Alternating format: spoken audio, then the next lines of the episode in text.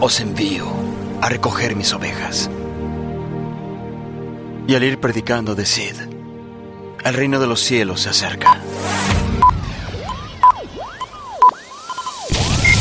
Bienvenidos al podcast de Voces con propósito, un espacio dedicado para hablar de lo que Cristo hace en nuestras vidas.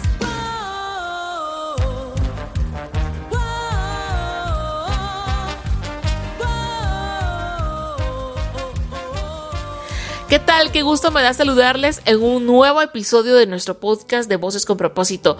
Mi nombre es Maritza Santis y tengo la invitación para que me acompañes en estos 10-15 minutos en el cual podamos juntos aprender y por supuesto evaluar cómo está nuestra relación con el Señor. Hoy quiero hablar de un profeta muy famoso del Antiguo Testamento que es Jeremías y el enfriamiento que él tuvo de su amor hacia el Señor. Así que te pido que me acompañes y desde ya te hago la invitación para que compartas luego de haberlo escuchado, por favor, en tus redes sociales este podcast y podamos llegar a muchas más almas, a muchos más corazones necesitados de la palabra del Señor. Bienvenidos. Bueno, y cuando hablamos de un enfriamiento es una lejanía que empezamos a tener en nuestra relación con el Señor. Hay ciertas cosas que nos vamos a cuestionar que deben de ser como ese indicador y nos debe de alertar que si realmente estamos siendo ese fuego que nos dejamos avivar por medio del Espíritu Santo o nos estamos alejando de su presencia. No sé si en algún momento tú te has preguntado, siento que el Señor ya no se place en usarme o como siento que él perdió el interés en mí o como es que ya no lo siento como antes. Pues bueno, en el Antiguo Testamento se habla uno de los más grandes profetas y que es Jeremías, quien tuvo la gran misión de detener la corriente de la idolatría y la inmoralidad, la cual había en ese tiempo. Pero bueno, en la palabra también relata sobre la angustia emocional y mental que experimentó y que en ocasiones, pues en medio de tanta oposición, él se llegaba a cuestionar. En el inicio de su ministerio, pues él fue siendo muy pequeño de edad. ¿Tú crees que para Dios la edad importa? Pues bueno, si Dios dijo, Él lo va a hacer siempre y cuando tengamos el anhelo voluntario de servirle. Algo que le caracterizaba a Jeremías es que siempre se llenaba de cuestionamientos y uno de los primeros de verdad que él se hizo fue que se sentía muy joven y que no sabía hablar. Esto quiere decir que no se sentía apto para ejercer el propósito y llamamiento que el padre ya había decretado sobre él.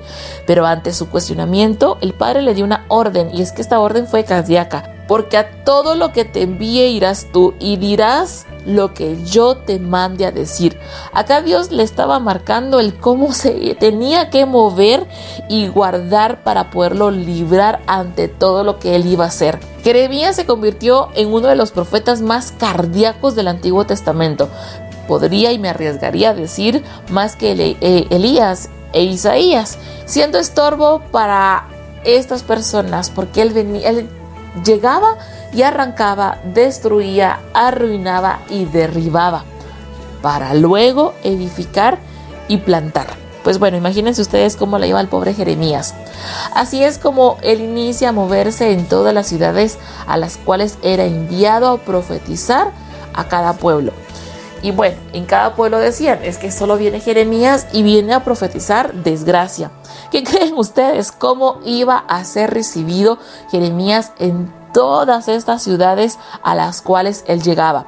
Los pueblos siempre encontraban en él lo que no deseaban escuchar ante la rebeldía, la desobediencia en la que ellos se encontraban. Yo creo que esto nos va a hacer recordar cuando llegamos a la parte donde encontramos a alguien que quiere escuchar una palabra pero quieren escuchar lo que ellos quieren y no lo que el Padre les quiere trasladar.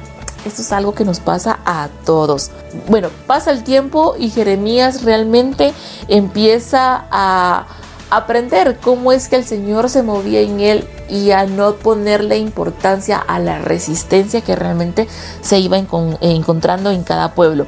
Pero bueno, en este tiempo también Jeremías empieza ya no tener como esa claridad en el, en el Señor y empieza a cargarse. ¿En qué? Pues bueno, de ver que el Padre era fiel, misericordioso y que la gente no correspondía al amor que Él daba.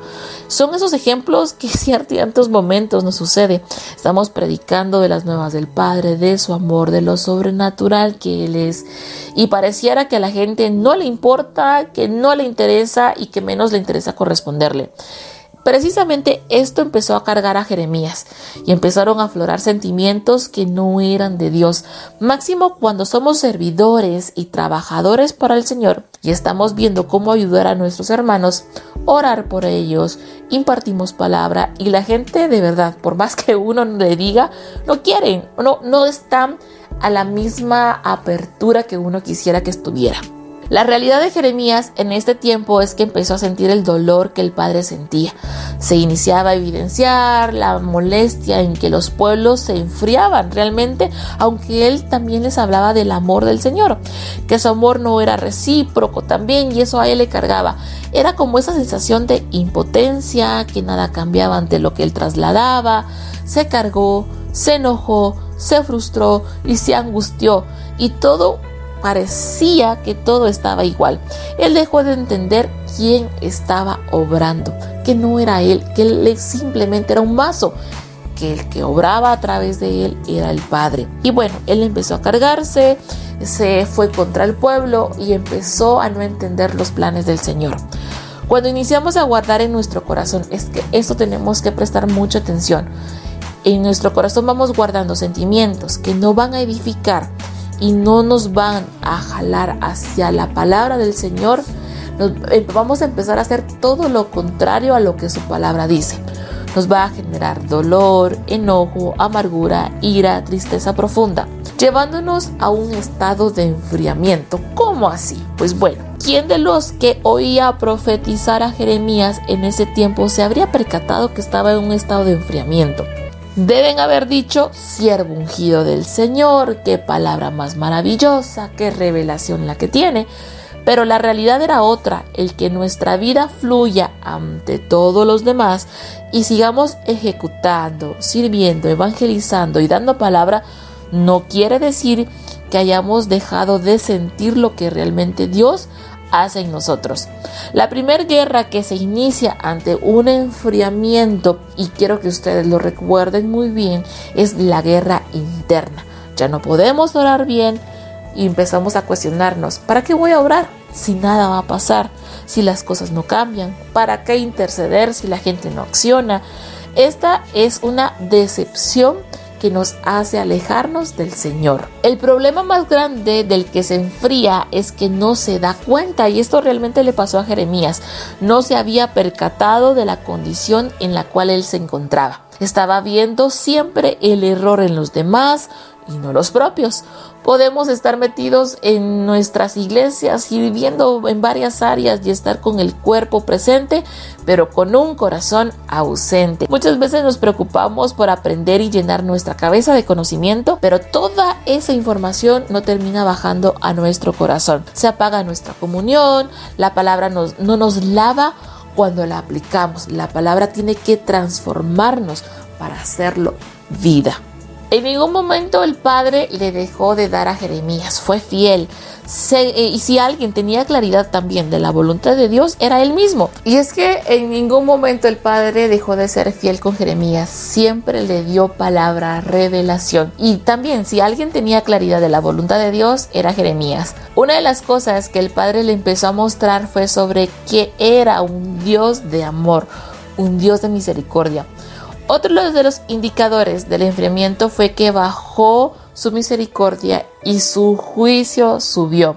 Nos volvemos más jueces que misericordiosos, desconfiamos, nos volvemos implacables y juzgamos sin conocer la situación y sin sentir realmente a las personas. Nos volvemos tan exigentes y demandantes generalizando bajo las experiencias que hemos vivido. Sí, como este era así, todos son iguales. Y bueno, es algo que empezamos a generar por no entender lo que el Señor hace a través del amor y que eso estamos nosotros también siendo llamados a hacer. Empezamos a actuar de una forma genérica, endureciendo nuestro corazón y volviéndonos como receptivos como cuadrados frente a todos, más cuando vienen a hablarnos en el nombre del Señor. Empezamos a descalificar a la gente, este no es apto porque hizo esto, ella no me puede decir nada porque pecó en esto y volvemos realmente a, a, a no edificar y no recibir lo que el Señor hace a través de los demás. Y es acá que con esta conducta se empieza a evidenciar el enfriamiento de Jeremías. Cuando él menciona, ay de mí porque mi quebrantamiento, mi llaga es muy dolorosa y mi enfermedad está y debo sufrirla, ¿era este realmente un profeta feliz? Pero si Dios le hablaba, si Dios lo usaba, pero acá ya empezaba él a quejarse. Él ya no era quien edificaba, sino empezaba a quejarse de todo lo que le tocaba vivir. A Jeremías lo azotaron, lo metieron en pozos, a la cárcel, y aunque Dios le hubiera dicho que nada le iba a pasar, pero Dios sí lo guardó y guardó su vida. En el caminar de Cristo sí vamos a tener sufrimiento y es algo que no nos vamos a alejar porque el Señor nos va a llevar de proceso en proceso para podernos llevar a la estatura de varón perfecto. Él empezó a tener un concepto errado de lo que verdaderamente era Dios. Empezó a hablar de un Dios castigador y no de un Dios de amor. Y bueno, para entrar al tema, ¿qué fue lo que le pasó a Jeremías para poderse enfriar? Lo que pasó fue que él empezó a apagar su amor, se llenó de enojo y el enojo le empezó a apagar lo que realmente el Señor es y es amor. Había menguado, el concepto de su relación con Dios cambió. Si el enemigo utilizó algo para hacerlo enfriar fue la culpabilidad de tanto haber hecho y que nada sucediera. ¿Cuántas veces nos hemos sentido así? Es que yo digo, es que yo hablo, es que yo ministro, es que yo oro y en lugar de que algo pase, pasa todo lo contrario. Entonces mejor ya no voy a dejar de orar, ya no le voy a dar palabra porque este no entiende, porque ella no hace. Y ojo, tenemos que tener cuidado con esto. Nosotros podemos estar sirviendo genuinamente, pero con el motivador incorrecto. Empezamos a justificar todo lo que nos sucede. Todos los sentimientos que van en contra de Dios y que nos llevan a un enfriamiento es la amargura, la ira, el enojo y la inconformidad. Esto no es de Dios. Dios es amor. Abramos nuestro corazón a la presencia de Dios y pidamos ayuda cuando empezamos a actuar de forma que no sea correcta ante su presencia. Aceptar cuando no estamos bien, a reconocer en dónde estamos y qué necesitamos, que necesitamos ayuda. Lo que hagamos aquí no garantiza que estemos cerca de Dios. No nos justifiquemos por lo que le sucede a los demás, sino seamos sinceros ante nuestra realidad.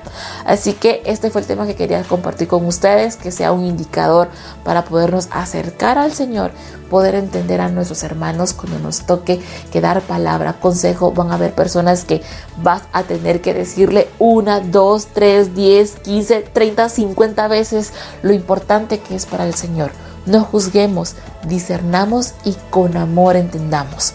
Así que este fue el tema para este episodio de nuestro podcast de Evangelio Creativo. Les mando muchos abrazos y por favor sigan compartiendo nuestro contenido en sus redes sociales. Búsquenos en Facebook y en Instagram. Les dejo un fuerte abrazo y nos escuchamos en una próxima. Hasta entonces. Etiqueta y comparte este mensaje sé tú una voz con propósito para alguien más.